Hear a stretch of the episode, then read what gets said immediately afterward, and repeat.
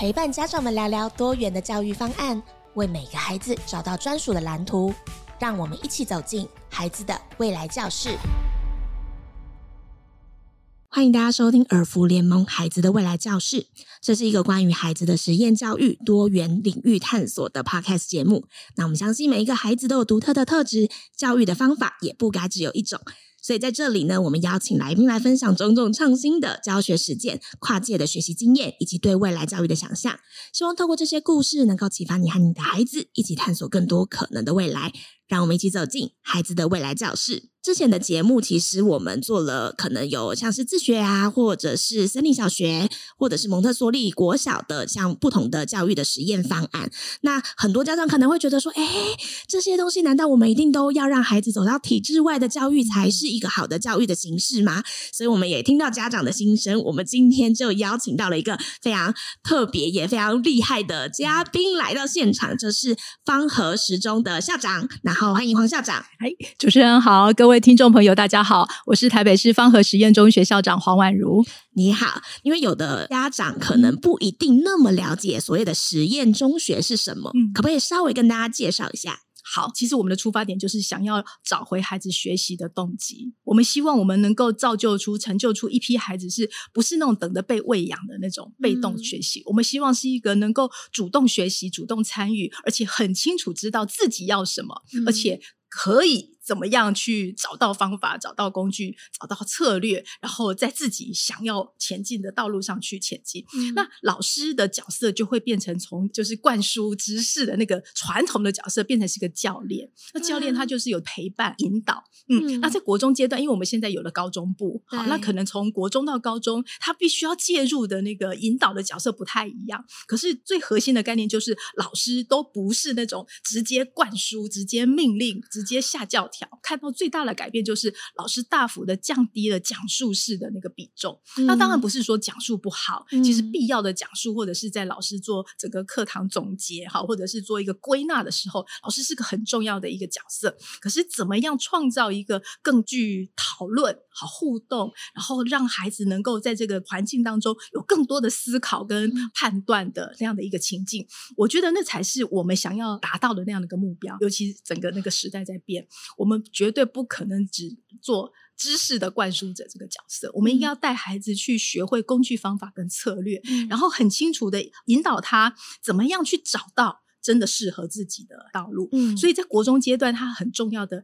呃，它其实就是一个自我探索的历程，它可能就是一个引导讨论、一个提问，好、嗯，或者是带孩子做了很多分工，或者是去收集资料，类似像一个一个小专题，好，就是一个一个的 PBL 这样的一个历程。那课程模式的改变。是出现在我们学校任何一个学科的，包含很多人都认为最难改变的数学科，连数学科老师都想办法，就是我不要直接告诉学生一元二次方程式是什么，我可能先请孩子们自己试着去理解教科书的内容，用心智图把一些课程的这个单元的一个重要元素，先用自己的理解。好，把它把它整理出来，然后透过小组的讨论，让彼此都能够更聚焦、更理清。然后透过上台的报告，然后更教别人。好，你自己通过那个那个讲述的历程，其实你的概念是会更清楚的。嗯、然后透过同学、透过老师的呃提问，把错误的地方做修正，好，或者是把呃讲的不够清楚的地方再让他更清楚。那我觉得在过程当中，那个学习的主体性还有。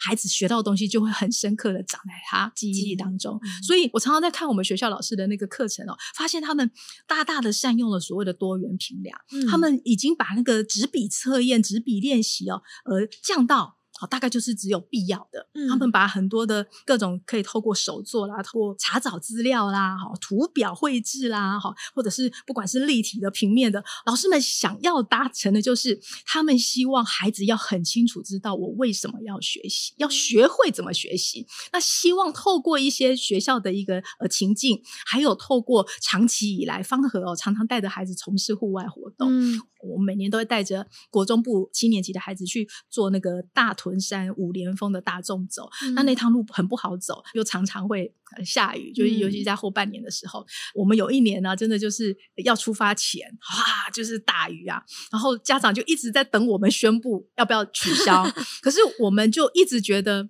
哎呀，就还没有到不能爬山呐、啊，嗯、然后那你们怎么跟家长沟通或说服家长？就是不断的要跟他们沟通，我们是怎么样评估这个活动的风险的，我们都要让家长知道。后来我们那一次呢，是因为气象局发布了单区一定会落雷，落雷的几率是百分之九十以上。那我们听到会落雷，所以我们才忍痛就是延后那一次的一个活动。对，因为我我觉得我刚刚问这个问题也是说，就像是。呃，我的小朋友本来如果在体制内，然后我转到一个相对来说是比较偏实验教育这样子的形式的时候，我觉得就像是碰到雷雨一样，我觉得家长一定都会有很多焦急。嗯，比如说我的孩子到底这样子学科是不是就放掉了？那我难道要让孩子这样子探索，这样真的探索得到东西吗？然后难道我不应该帮孩子设定好一些框架，帮他做好一些风险评估？不然的话，我好像是不是失去一个作为家长的？职责，我觉得这两件事情其实某种程度是有一点类似的，对，所以我们在这个过程之中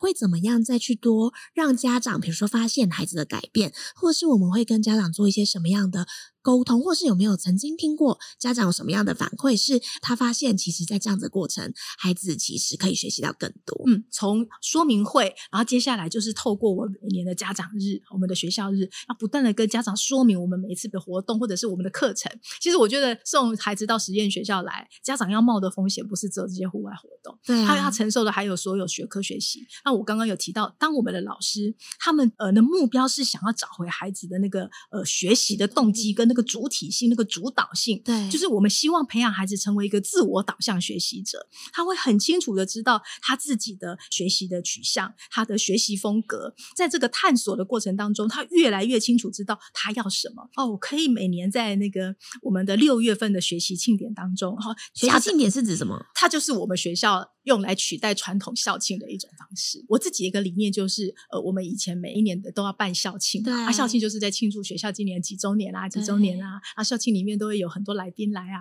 然后我们就要办致辞啊，致辞啊，然后学生就在下面哈 鼓掌啊，对，鼓掌啊，来宾好，好，里长好，然后呢，市长好，学校好棒，这样，呃，对，然后我我就觉得，其实学校的主体应该是孩子。嗯、那如果这个一年一度我们都要有这样的一个庆典的概念的话，那我们应该要集所有大人的力量来为孩子的学习好成长来喝彩。那孩子要拿什么东西来让我们为他喝彩呢？嗯、就是展示他这一年来的成长。所以我们就翻转了那个庆典的主角，我们就是把它变成是一个学习的庆典。嗯、所以在那一天当中，每一个孩子每一个科目的作品或者是他的学习成果都会被看到。嗯、嘿，不管你在学校你的表现比较优良，或者是你的学习速度没有办法那么快的，好，甚至有一些孩子更是需要一些特别的一些协助的孩子，不管是谁，大家都很平等，因为每个人都是的这个舞台上的主角。那八年级就更特别了，因为七年级是用作品集，对，那八年级他们要完成自己的一个策展，一个小策展，哇，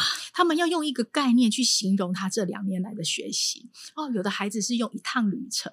有的孩子是用电影卷轴的概念啊，有的孩子用行李箱，他用旅程来形容。我曾经还看过有孩子。他用蛋糕，蛋糕那个 C A K E 啊，每一个英文字母，他都带出他在这两年当中他学到的一种能力。嗯、好，那为什么用蛋糕？是因为他喜欢做蛋糕，所以他的自主学习的计划，他是去学做蛋糕。嗯、他用这样来做串联。那有的孩子很特别，他会用他的名字去找那个，像有的孩子的名字里面有云字，他就用各式各样的云的形象来。嗯来对应他的各科的学习，嗯，那有的孩子呢，还好用用那个唱片的概念来、哦、来形容他学习。老师在过程当中，因为他们有所谓的领导探索课，有自主学习课，老师就引导了他们。国中部的孩子比较需要带着他们做规划，嗯、然后带着他们怎么去做检核，嗯、然后一步一步才有办法完成。因为这个作业其实不容易，对、啊，而且他八年级的时候，他要能够去回顾他七八年级，所以他一路上要把他自己的档案，就从七年级的作品集到八年级要。做一个很好的一个整理，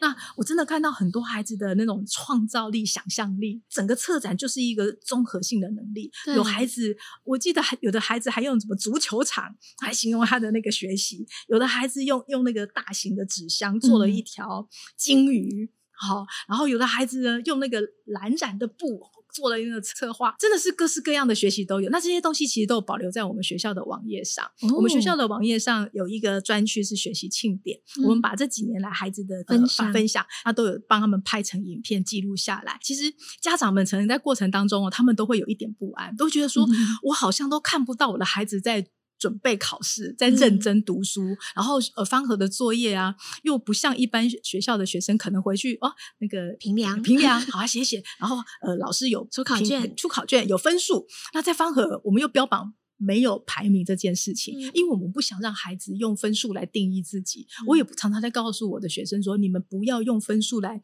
框架你自己，你就设定你自己就是。你也不要用戴着分数的眼镜去看你的同学。”所以在我们学校，我们强调的就是你跟自己比赛，嗯，你要团队一起共好。所以我们的家长常常就是过程当中其实是会焦虑的，因为看到。自己身边其他朋友的小孩啊，补习班啊，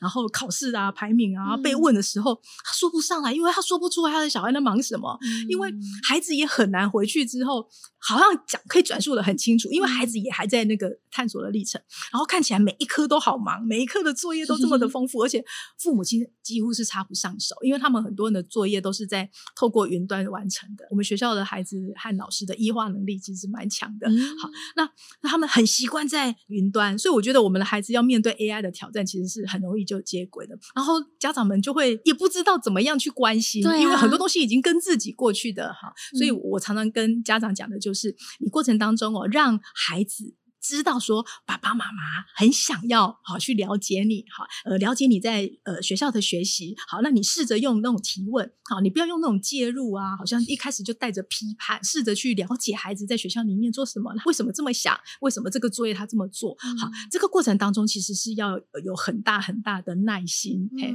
所以呃我最常跟家长提醒的就是你要。懂得把那个眼光、把时间给放长。嗯，如果你能够等待的话，你就可以看到孩子的一个进步。所以我常常在孩子呃七年级结束，或者是有的孩子八年级结束，有的孩子可能到九年级已经要毕业了。好，家长们会跟我回馈他们这三年当中、这一年当中、这两年当中看到孩子的改变。比如说，最常跟我分享的就是孩子变得比较。敢表达，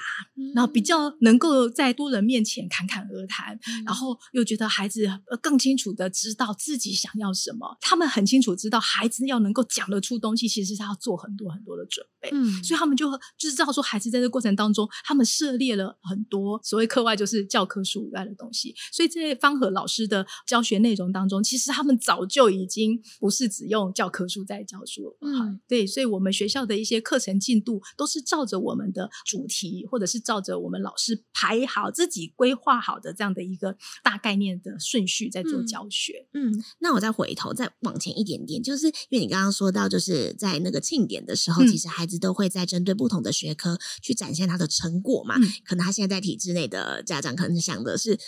呃，就像刚刚说到的，就是他可能拿到的就是一张成绩单，我就知道他那个成果是什么。嗯、那比如说，就庆典小朋友去分享的成果。是什么样的东西？哦，好，嗯、它可能是一本作品集，像我们七年级的孩子，他有一个档案夹，那那个档案夹，他老师们好会。把他们这一个学年来每一科好老师们的一些教学重点好，会做一些提示。老师有提示他们说，这一年来我希望你把哪几项作业做一个整理，有点像学习历程。啊、对，所以在方和哦，一开始我们也有些家长不习惯的点，好，除了刚刚提到的，就是 啊，这种天气要出去爬山吗？这种担心。第二个就是。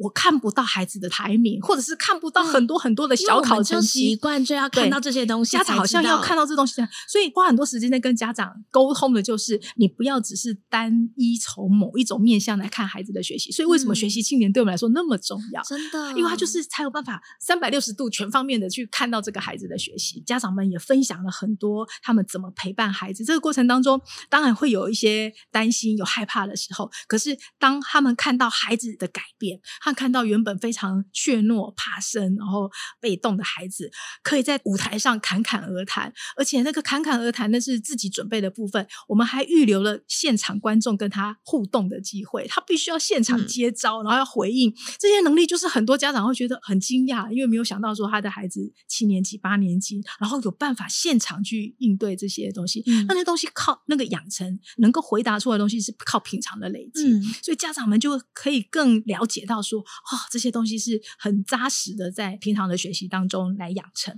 好，嗯、那另外就还包含联络部这件事情。嗯，我们很多的家长一进来哦，跟老师开始有一些小小的摩擦，都来自于联络部。为什么？为什么呢？因为国小阶段的联络簿是不是每天都抄的好好的啊？哦、嗯，然后呢，一二三四，对对对，家长群组里面还会说，哎，我小孩今天联络簿没带回来，你可以拍一下什么你的小孩的联络簿。因为我女儿现在在小学，所以我很清楚知道，现在小学家长的群组里面都在帮孩子抄联络簿啊，那个家长都在帮忙问说，呃，明天要带什么东西呀、啊？嗯、可是我们觉得这些东西都应该回归到来，孩子自己必须对自己负责。对，所以我们学校的老师在一开始转型的时候，他们设计了一本联络簿，几乎是完全空白，只有简单。的格子哦，他们希望孩子在这个过程当中是去做一种自由书写，他那是一个孩子跟老师之间交流的一个园地，他去书写他愿意跟老师分享的部分，嗯、或者是他去书写他自己最想要保留下来的一些记忆。嗯、他可以用任何的方式，要用画画，用文字，他也可以乖乖的像小学一样把该完成的作业写下来，提醒自己。嗯、可是这一本联络簿不再只是。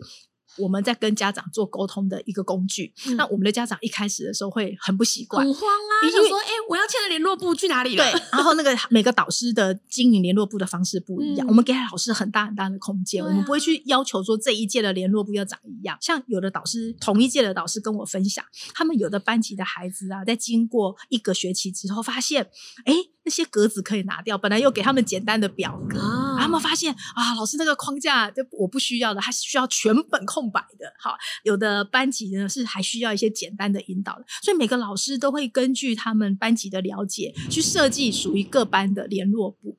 光是联络部这件事情，我们的家长就需要一些调试，嗯、然后我们要不断的跟家长沟通，就是为自己负责这件事情，要回归到孩子。嗯、你如果没有让孩子去承担，他自己有些时候，呃，比如说脱线啊，然后没有把时间控制好啦，我忘了带什么，他自己要去承担这个自然后果。对，你如果剥夺了他这个去承受自然后果的这个机会，他其实他少了很多很多的学习。嗯，所以包含这个东西，这就是我们。不断的在跟家长做互动，然后这过程当中难免会有一些家长不理解，嗯、我们甚至有家长哦等不及了就转学了。嗯，嗯，第一届的孩子有一位，然后大概在呃第一学，我们学校三学期制，我们转成三学期，哦、然后第一学期结束啊，我们跟着我们去爬百岳去雪山，回来之后没多久，他寒假的时候他就说要转学，嗯，然后我我很舍不得，我觉得这孩子啊真的是蛮有潜力的哈，嗯、然后也都。这样跟我们完成一趟雪山，爬雪山的过程当中，我觉得他妈妈介入的还是比较多。打个比方，我人在雪山上接到妈妈的讯息，校长校长，你可以帮我提醒谁谁谁记得戴帽子吗？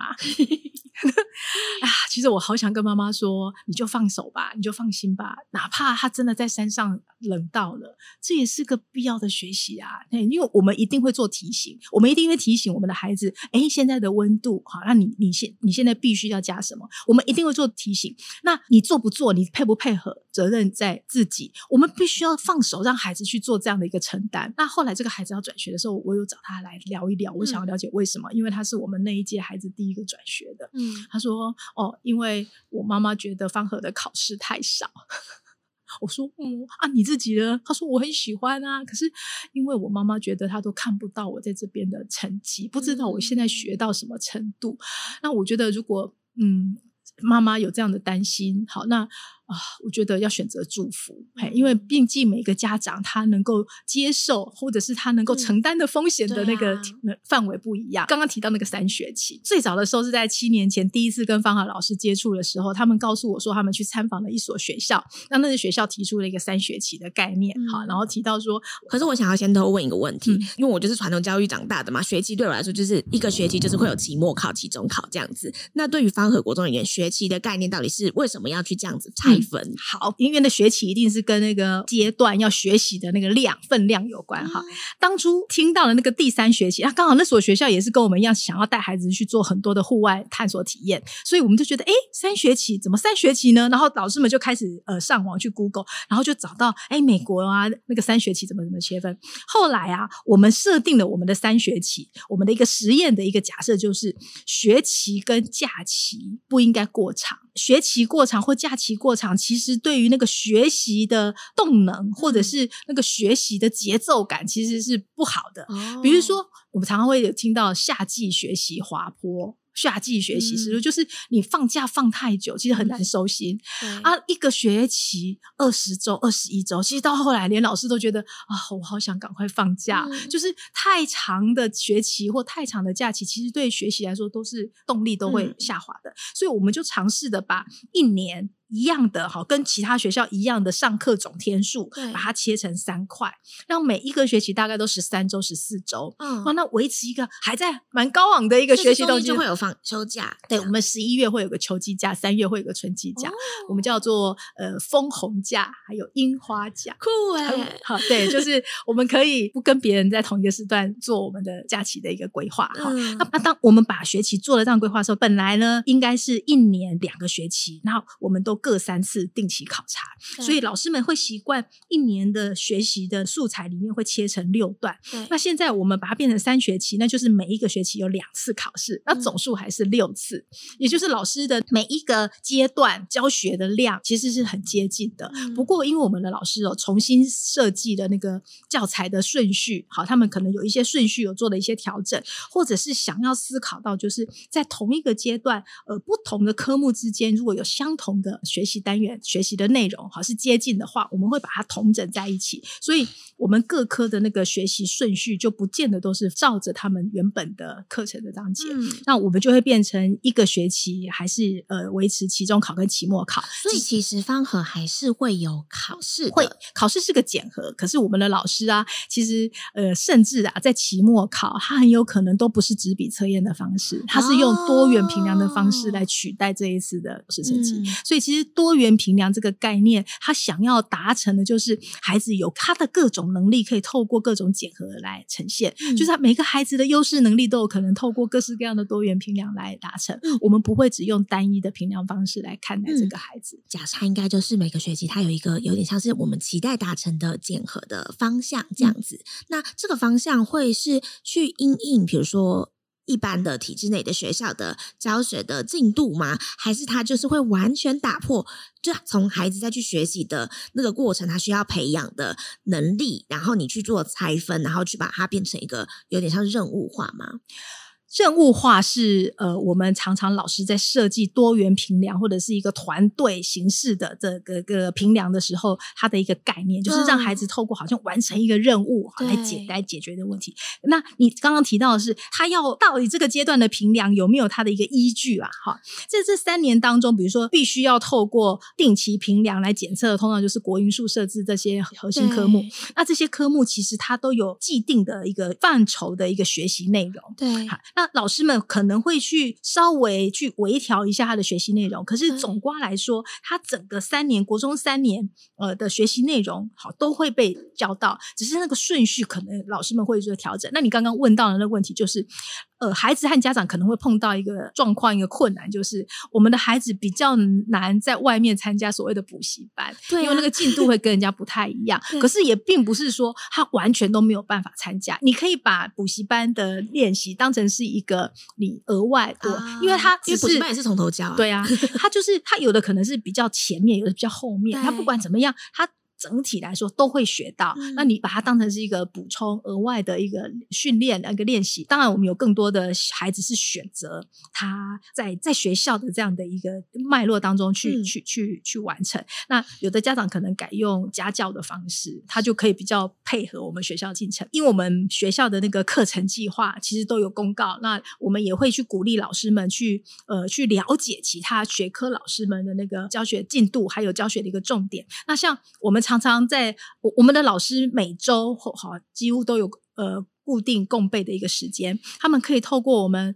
呃他们领域的共备时间，或者是透过我们学校固定聚会的时间，或者是我们每一个年度。共同为老师办理的一些共备研习里面，我们去盘点出有哪一些的需要教给孩子的一些共同的能力，好，应该要再怎么样的再聚焦。嗯、那比如说简报的能力，可能主要技术方面的部分是我有科技领域的老师来主授。那我们现在进一步要努力的就是怎么样把它聚焦，我们再去做更精细的分工。我们要营造的是孩子学到了这个工具方法之后，他可以在不同学科里面都可以拿来做运用。那所以我们还是会透过。定期的评量来做检核，因为还是必须要让孩子有一个阶段一个阶段的一个自我检核、自我检视的这样一个机制。可是我们采用的方式真的就不会只有纸笔测验这件事情。嗯、那另外，我们学校也还跟师大新测中心有一套诊断评量，它包含了国英数三科。那、它做的测验就比较不会是聚焦在哪一个单元，它就是整体性的，比如说国语文的能力。啊，分成几个部分来做检核。那那一套系统很特别的是，它是一个适性化派题，也就是每一个孩子上线之后开始做测验，它会针对你答题的正确度，它去指派下一道题目是什么。所以，嗯，你你如果在这道题目没有不会，那他就可能会选择那个能力在下一阶的题目，帮你检测到你到底是哪一部分的能力还没有建构好。嗯，嗯，所以我们是透过这样的一个比较检核的机制，去帮助家长、帮助学生去了解，像国英数这三个是基础的工具学科，他们的那个成长的一个情况。那就是在检核完之后，假设我们在做完这样子的一个检核，然后了解，诶，自己擅长的地方在哪边，然后稍微不擅长的地方在哪边之后，老师会去怎么陪伴孩子吗？老师可能不会直接去对照到孩子的那个测验的结果。其实老师在平常上课，他在派发准，他就大概知道、嗯、那一套工具其实是额外的，让我们的学生跟家长能够知道自己。毕竟它是一套就是外部比较客观，嗯、然后它就是有学术公信力的一个检核机制。嗯，然后我们希望家长能够用一个比较宏观的角度来看孩子的成长。对，因为真的是要撇开那种过去那种比较偏记忆性的这种反复练习。的这样的一一个提醒，因为那些测验的能力啊，都不是在聚焦在教科书的内容，嗯、其实它是一个比较更广泛的一个学习能力的一个检核。那难道不会有家长在拿着这个检核成果就说，那怎么办？我现在就是想要解决孩子这个能力比较弱的问题，他可能就需要个别的跟老师来做联系。所以我们的很多家长其实就会透过导师，比如说他就跟呃英文老师约谈啊，了解一下孩子目前的学习需要怎么样的协助。那其实我们的很多的老师也不会等家长来问啊，嗯、很多老师比如说在过程当中，我刚刚有提到说，我们每个礼拜都有固定共备的时间，就是像我们国中部，我们会在礼拜。三的放学后，我们会有个 IAP 时间。那 IAP 时间呢，它很特别，就是个别化适性教育计划。我们的观点就是没有要求老师要写什么辅导记录，写什么什么计划。我们的这个会议的重点是在讨论每一个孩子的学习适应状况。嗯，我们会非常仔细的去扫描过每一个孩子，然后邀请导师也好，所有的任课老师、辅导老师、特教老师，我们一起来逐一的去检视每一个孩子他的学习的特性，或者他需要。协助的地方，因为它有点像那个医生联合会诊的概念。好，这个这个孩子可能在国文课里面啊表现的不是那么的好哈，可能有一些分心的状况啊，或者是呃在讨论的时候比较没有那样那那么的动力。动力。可是也许某一科的老师，比如说美术老师，可能觉得哎、对，他 在我的课堂当中啊表现的非常的积极，嗯、我们就会发现哇，这个孩子的那个学习的形象在哪边？对，然后我们就会尝试从他有兴趣的科目去发现他可以往这条路。去努力，然后请老师们在他这个擅长的部分多给他一些鼓励。好，其实他很挑战的就是孩子的人际关系，对，还有他的那个团队合作，好，他的那个社交能力啊，好，那所以有些孩子其实在这部分是比较容易发生状况跟问题，可是。不是没有办法解决，他可能比如说帮助这个孩子避开不要跟哪些孩子同组，嗯、然后我们可能先让他先融入到他可以处理、可以自处、也可以跟人家合作的团队里面，然后慢慢慢慢把他一些呃学习的行为给建构好，我们再开始尝试。让他跟其他人分组，嗯、这一路上真的是很感谢这一群老师。嗯，那我刚刚在听这个过程之中，我觉得很好玩的一个点，我觉得对于家长也可能会很想知道的一个点是，像比如说刚刚你在说，老师们会一起来进来讨论，就孩子的学习状况，然后通过一些交流，或者是比如说有点像是发现孩子的。呃，喜欢的东西，然后我们透过这样子的方式跟孩子沟通。嗯、我觉得这件事情，不论是现在，其实有一些家长他当然没有办法让孩子去实验学校上课的情况之下，我觉得沟通方式也是很受用的。那还有没有什么其他在这个讨论的过程之中，其实我们是可以让孩子的学习动力也在更强一些些的一些方式，或跟孩子陪伴孩子学习的方式。另外一个，我觉得我们可以看到那个老师有很强大的学习的能量，然后他是会放下身段跟孩子一起去学习的。那在这这个过程之中，有没有什么也可以跟家长分享？当他在跟孩子互动，或是跟孩子一起共学的这个状况之下，他也可以有更好的方式陪伴的。好，你这两个问题就是聚焦在，如果我的孩子不见得是进到实验学校，我刚刚举到的例子就是，比如说我们的老师是怎么样改变自己来陪伴孩子的，那把老师的角色换成家长。其实不远的，撇开老师的这个身份，其实学校的每个老师也都是各自家庭里面的爸爸妈妈。我有感受到，我们学校的老师也透过自己在学校角色的转换，他也在转换他陪伴他小孩的这样的一个历程。所以我刚刚提到的就是，其实不管是当老师还是当家长，我们如果都能够放下身段，我们不要永远都以指导者自居，千万不要说吃过的盐比你吃，对对对对，千万不要有这样的一个假设，嗯，因为现在的孩子真的面对到的世界，还有他们接受到的那个挑战，真的比我们多很多。所以我觉得所有的大人都应该放下自己过往的那个经验，带着一个把自己放空吧，就是跟孩子一起学习。嗯，所以有些时候不要担心孩子来问问题，或者是你也不要担心你去问孩子问题，或者是。是孩子的想法跟你不一样的时候，那好像有点挑战到你的权威。我真的觉得，呃，不管是身为父母，身为老师，你只要放下。其实在，在在实验教育里面，我们很大的一个文化一种氛围就是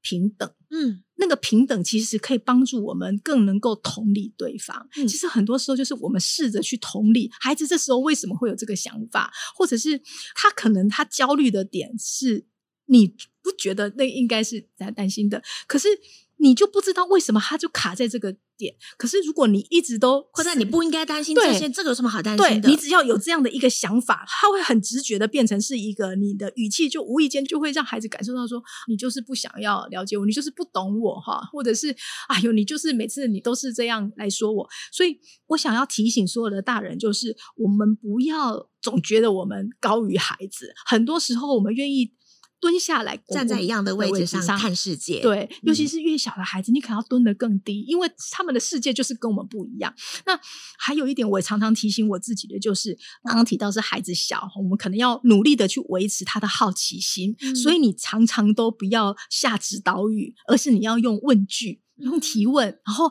哪怕这个提问可能。一时也找不到好答案，或者是孩子可能会问到一个哦，你哑口无言，你你被问到了，那没有关系，你就告诉孩子说，哎，这个妈妈也不知道，这个爸爸不知道，嗯，那我们一起去看看，我们可以去图书馆找书，好，嗯，或者是我们可以上网，好，Google 一下，嗯，现在还可以问 ChatGPT，对，对，所以他们现在有很多很多的方法，那大人也不可能我们都懂，所以我们就被问到了，没有关系，我们就跟着孩子一起去找答案，在这过程当中，孩子会觉得说，哎，你懂我，哎，你你你跟我。是一起的，我觉得这样的角色是我们现阶段的大人必须要去做的调试，以及我觉得有时候在那个一起寻找答案的过程，嗯，你会发现那是一个很好的亲子时光，没错，然后也是会是一件很有趣的旅程，对，而且最主要是你可以跟孩子两颗心可以贴的比较在一起，没有把孩子往外推。嗯，那还有一个挑战就是青春期，对。对，那青春期那个很尴尬，那个荷尔蒙在作祟，然后加上那个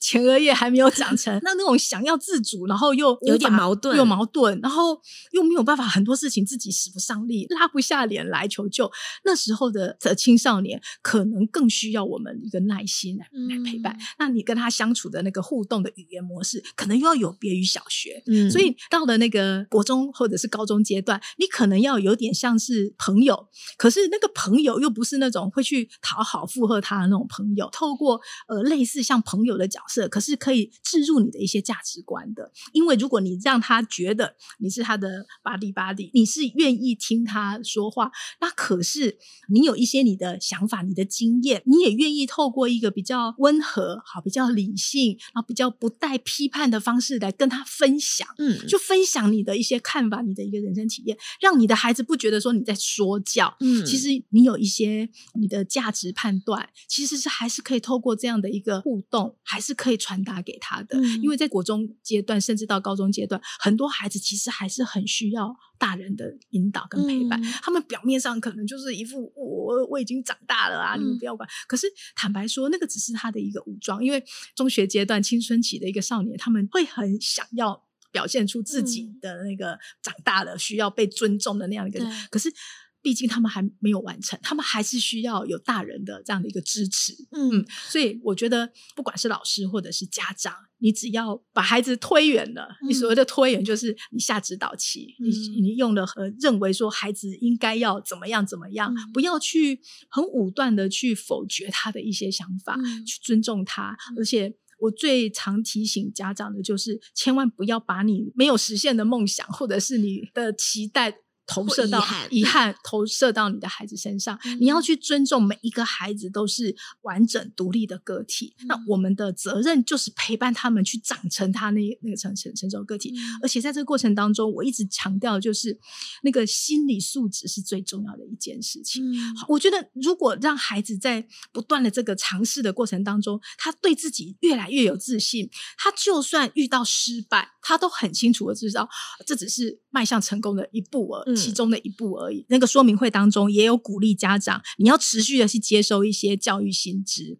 然后，其实现在有很多的教育类的书籍，或者是有一些杂志，《亲子天下》啦，好，未来少年啦，哈，有很很多很多的教育类的杂志，或者很多的讲座。嗯、好，那加上现在有很多 podcast，其实我们都会鼓励家长啊，要多去吸收。然后，很多家长常常会问我们，可以怎么样给家长的一些他们在选校上好，或者是在陪伴孩子的一些提醒，一起趟时间的。争取，这是我们记录我们第一届孩子三年的一个学习历程。哦、那他也记录了学校从转型前到转型的过程当中所有遇到的挫折，我们的思考啊，我们怎么解决？当初在设定这一本书的写作的一个目的的时候，我们设定的就是，不管是喜，不管是忧，不管是挫折，不管是失败还是成果，我们都要真实的分享。嗯、我们想要让大家知道说，呃，在这趟探索的历程当中，我们所有的经验，那还有我们在探索的背后，我们所有的获得。这本书里面，除了校长、老师、主任，哈，更重要的是他访谈了很多家长跟学生，嗯、那是第一现场，而且我们的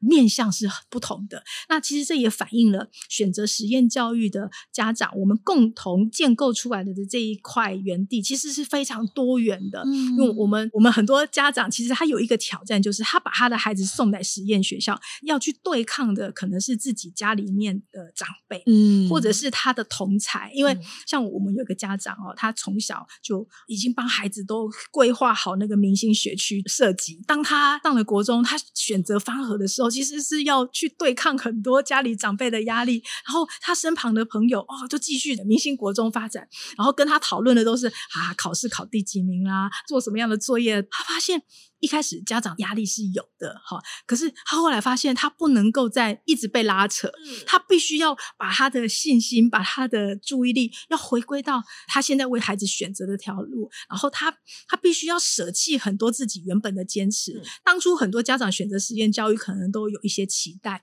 可是他们不完全是已经准备好了，所以那个进来之后，其实自己要做很多很多的挣扎跟取舍。现在就是卡在我们国中阶段或高中阶段，都只有各三年。对，我觉得有些孩子、有些家长，他可能需要的时间是超过这个时间，嗯、那你就要看你自己愿不愿意去做这个冒险。嗯，那有一些像我刚刚提到那个第一个转学的那孩子，就是妈妈觉得考试太少，他没有办法，他觉得很焦虑，嗯，因为他不知道说再这样下去，孩子九年级到底来不来得及。嗯，嗯，那有的家长他是因为一点一点看到孩子在改变，嗯、他更在意孩子的这个潜力被激发，或者是这孩子的。学习动机被带起来了。其实坦白说啦，我们不少的孩子哦，其实是在小学阶段学习上受到了一些挫折来的。所以，其实我们那时候常常有开玩笑说啊，好多家长、好多孩子把方和当成避难小屋。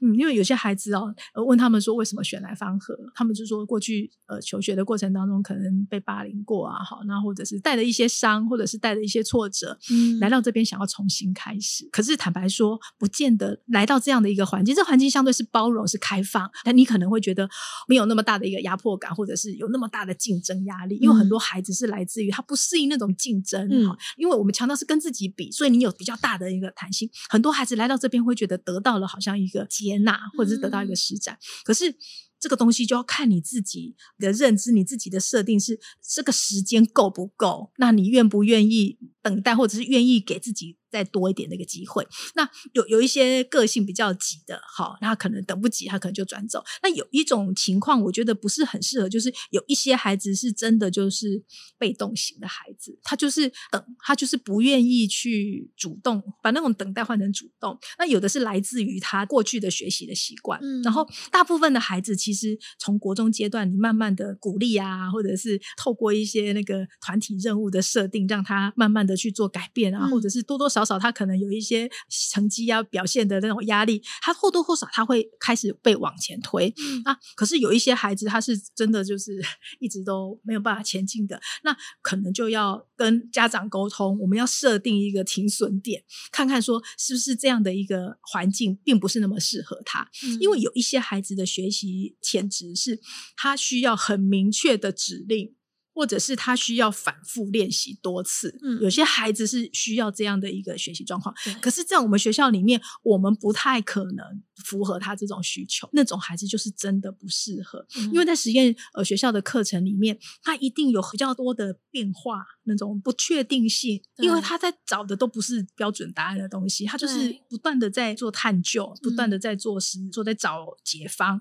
那那个过程当中，那个自我建构的能量要很强的。嗯、如果一个孩子他的那个学习风格是比较需要清楚指令要求的，这样的学习呃需求的孩子就，就那不是时间的问题，他就真的就是。不适合，我会觉得说那样的孩子在体制内，嗯、所以我会觉得体制内不见得不好，按部就班，顺序非常清楚，很结构化的东西，我觉得对很多孩子来说是需要的。嗯、他可能现阶段他需要先被建构好，然后到下一个阶段，到高中到大学，他才慢慢慢慢的去解构。嗯、那因为实验教育已经是提前我们给了一个比较结构的一个情境，他又比起体制外有结构性，嗯、可是他又不像体制内更紧的那样的东西。嗯，所以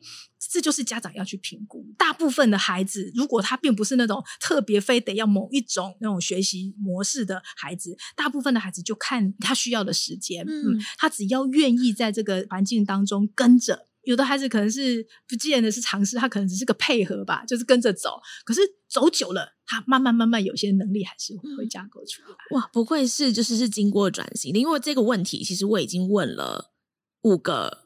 不同的来宾，他们都会很绝对的跟我说，没有，就是每一个人都适合实验教育。哦，我觉得不是说的。对，从你刚刚的分享有也有一点像是，其实每个孩子需要。练习这一件事情，嗯、就是可能他去发掘问题，或者是比较是探索式的学习的阶段，会有一点点不一样。嗯，可是如果他是更需要秩序感的孩子，他可能会需要在长大一点，或者是再经过长一点的学习历程，他建立那个足够的安全感跟信心的时候，他会比较适合再出现这样子的学习的历程。可是如果在这么早的时间就把他放到一个要逼迫他成为跟别人一样，因为某种程度还是要跟别人一样，就是我要很开放性的，我要很有。弹性的，我要自己去发现问题，我要自己去解决问题。嗯、对他的学习，目前的学习状态而言，就会非常辛苦。那对于他的成长，就不一定会是一个那么适合的阶段。对，对现阶段的这样的一个状况，他自己还没有办法准备好，还没有那么适合这样的一个状况，嗯、他收到的就会是挫折、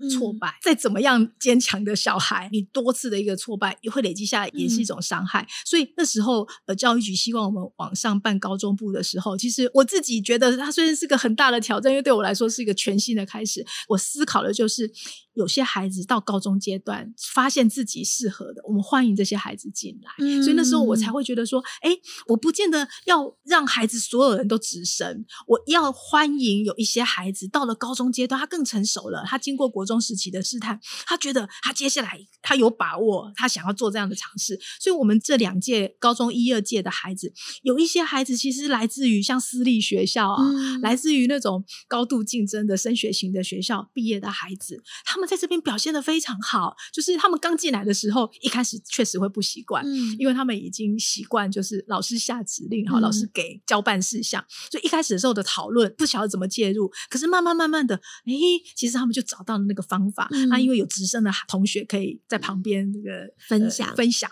所以他们慢慢慢慢的，他们就有那样的一个勇气，然后也慢慢慢慢的融入。嗯、其实他们的成长的那个。速度当然有快有慢，可是慢慢都会接近。嗯、对，所以你刚刚提到的就是每个孩子适合接受这样的一个教育的时间，要看每个孩子能够准备度。就像很多人会问我，为什么我没有让我自己的小孩念实验小学？嗯，我是。很晚才当妈妈，我来到方和的时候，我的小孩还不到两岁，嗯，嗯，所以我有更长的时间去思考，可以给我的孩子什么样的一个环境。带着方和转型实验教育的时候，我有一个用意，就是我要办一所我自己女儿学校，我都会放心的放在这里的学校，嗯、就是我的孩子会想要来念的学校，就是我要办的学校。这样，嗯、可是坦白说，当他进小学的时候，已经有很多实验小学了。对，那我那时候就在评估说，哎，到底我的孩子。小学阶段就适合吗？我坦白说，我自己没有准备好。嗯，因为我我没有把握，就是我的孩子在很多东西都还没有建构好那个基础学习能力的时候，我就把他放在一个那么开放的环境，我的孩子能不能够有足够的准备？嗯，所以我还是决定，当然也是因为我工作忙碌，我我必须要选择让我的孩子去就读。我先生也是老师哈，让他选择爸爸可以容易接送的学校。嗯，好，然后我选择了一个呃学校的环呃活动相对是多元的，因为我强调是孩子。一定要从小要有多元试探，嗯，就是你要为孩子创造很多他可以去探索的环境，嗯，就是你要让他有很多很多的机会去尝试看看这是不是我喜欢的，然后他透过很多很多的试探，他会有很多很多的联想或者是很多很多的想法，那你要去陪他讨论，然后陪他陪他去找到呃去分析去整理他的一些感受，嗯，然后把这些不是那么在孩子的眼里面可能都是那种很抽象的喜欢不喜欢，可是你可以透过家长的引导帮助他去了解为什么你觉得这个是你喜欢的？嗯、去多问他为什么？为什么？往下一直问他为什么？你就会发现，你可以去帮助孩子建构他自己的那个自我的一个认知。嗯、那因为我。我没有把握我的孩子那个学科的基础有办法在一个很开放的环境下，所以我选择可能是个安全牌。那我可能在六年当中，我再慢慢去评估我的孩子，他到国中是到底是适合到妈妈的学校来。好，我现在有把握，就是我女儿不管来不来方和，方和都是一所我很愿意把我女儿送来的学校。嗯、可是重点不是。我觉得他适合来，而是他自己要认知到他到底需要什么样的一个环境。嗯、所以在他在小学这个阶段，我也不断不断的在让他看到妈妈学校的哥哥姐姐在做什么事，嗯、爸爸学校的哥哥姐姐在做什么事情。嗯、因为他来回在不同的环境当中，他自己会有一些思考跟判断。嗯、所以我会觉得这些东西都是一种价值的取舍，跟你对你孩子的一个了解，同时你要去评估你自己。因为你是个很重要的陪伴者，嗯、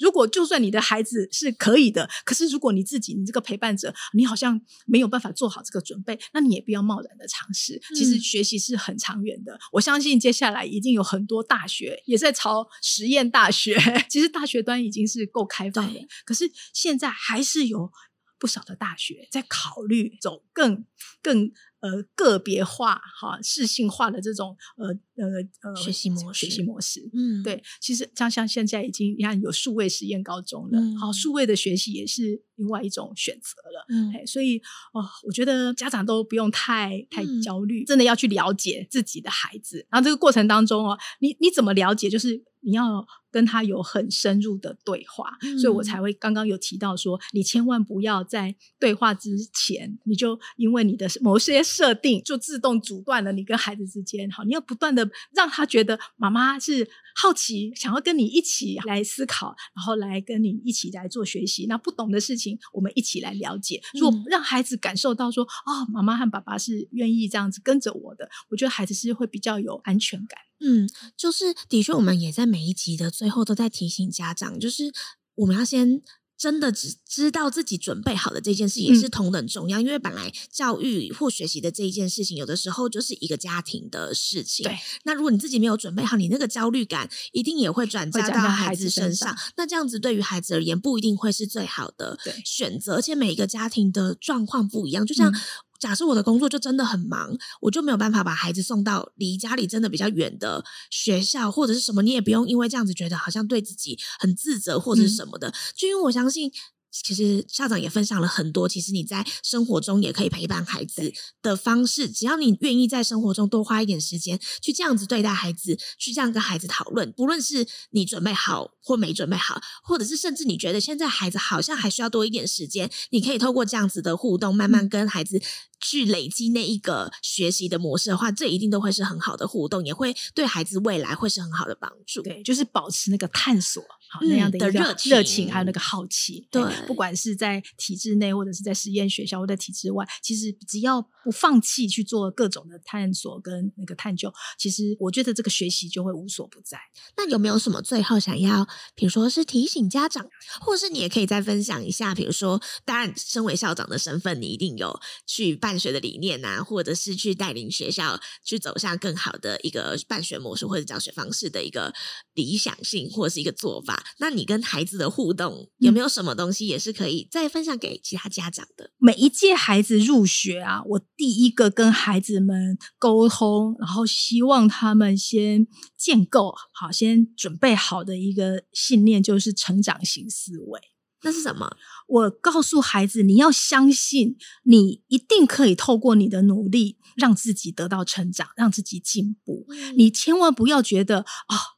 我的能力就是这样，所以我就是这样子，或者是你不要害怕，好像什么事情做不好会被人家认为我能力不好，所以我就不敢去尝试。嗯。相反的，你要相信自己，任何我想学，或者是任何我眼前的挑战，只要我愿意努力，我就一定可以看到进步。嗯。你要先建构你自己有这样的一个信念，就是我一定可以透过努力而获得成长。而不要觉得说啊，这个我做不到，好，或者是我不想要呃去尝试，因为我怕人家看到我不足，或者看到我的不够好。因为我的孩子是怕失败，嗯，嗯，那先有这种不怕失败、愿意尝试，或者是相信只要努力就可以达成，先有这样的信念的话，其实要努力的就是我们创造一个孩子不怕犯错、勇于挑战的一个环境。嗯，那孩子就可以在这个环境当中努力的去寻找到底他想要成为的那个。改变是什么？嗯，那鼓励每一个孩子，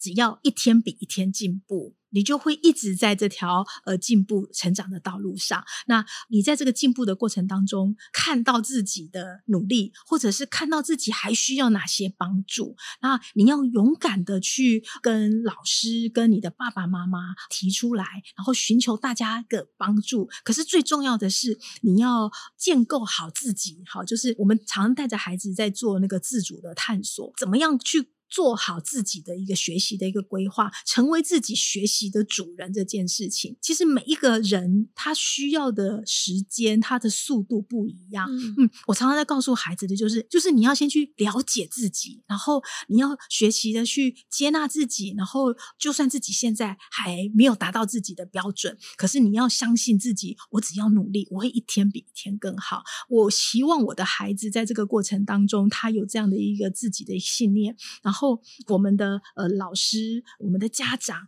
给他的一个支持陪伴，让他知道说他可以透过哪一些方法，好一些学习工具的取得，然后他可以透过这些很多的一个尝试，好，他可以去呃慢慢慢慢的去找到自己感兴趣的，他未来可以投入的一个方向。我一直在跟孩子强调的就是那个团队互动的一个重要性，嗯、人都不可能只想到自己，好，怎么样多为别人想。然后让帮助这个团队或帮助这个环境可以更好。我觉得当孩子找到这种学习的意义，或者是他生活的目标性的时候，找到那个意义感，就算是很辛苦，我觉得他们还是因为有那个甘之如饴。对，嗯，我觉得只要让孩子去找到那个意义感，那那个意义感是要。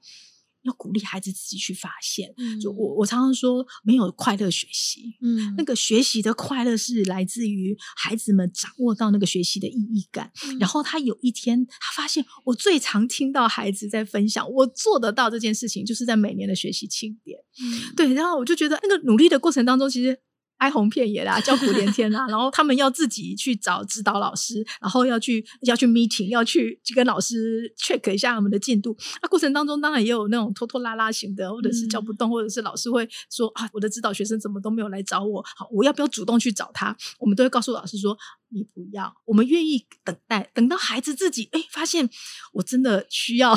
需要求，嗯、我们给了很大的这样的一个空间，去让孩子做更多的思考跟探索。我觉得我们大人如果急着 去帮他们。解决问题等于剥夺了孩子学习的那个机会，嗯，嗯，所以有办法在这种人数少哈，然后老师们又有这么高度共识的这样的一个环境之下，我们有办法一起来建构这样的一个环境，嗯，然后就是期待家长们也愿意好跟我们一样，愿意给孩子更多的陪伴支持，嗯，然后要放下很多的担心，把那个担心转换成对孩子的期待跟祝福。等待跟祝福，嗯，嗯，那个能量才是我们希望能够看到的。嗯，那如果听到这边觉得哇，对于实验教育非常的感兴趣的家长，但是心里如果还有一些担心或者想要了解更多的话，或者是在听到这边觉得说哇，我也很期待我的学校可以转型的变成像是这样子的一所很实验性但是很有理想性的学校的老师或者是校长们都可以欢迎可以去